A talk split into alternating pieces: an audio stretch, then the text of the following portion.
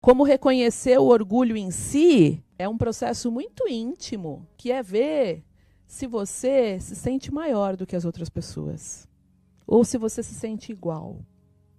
Esse eu diria para você que seria o primeiro passo.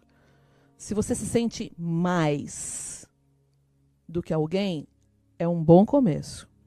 Segundo ponto, bem importante, você pede ajuda? Você diz assim: não estou dando conta, preciso de ajuda.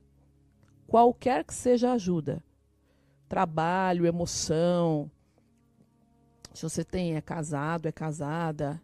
Ó, eu também preciso de carinho.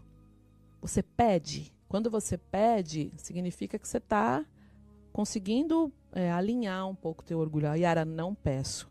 Para mim, pedir ajuda é algo praticamente impossível.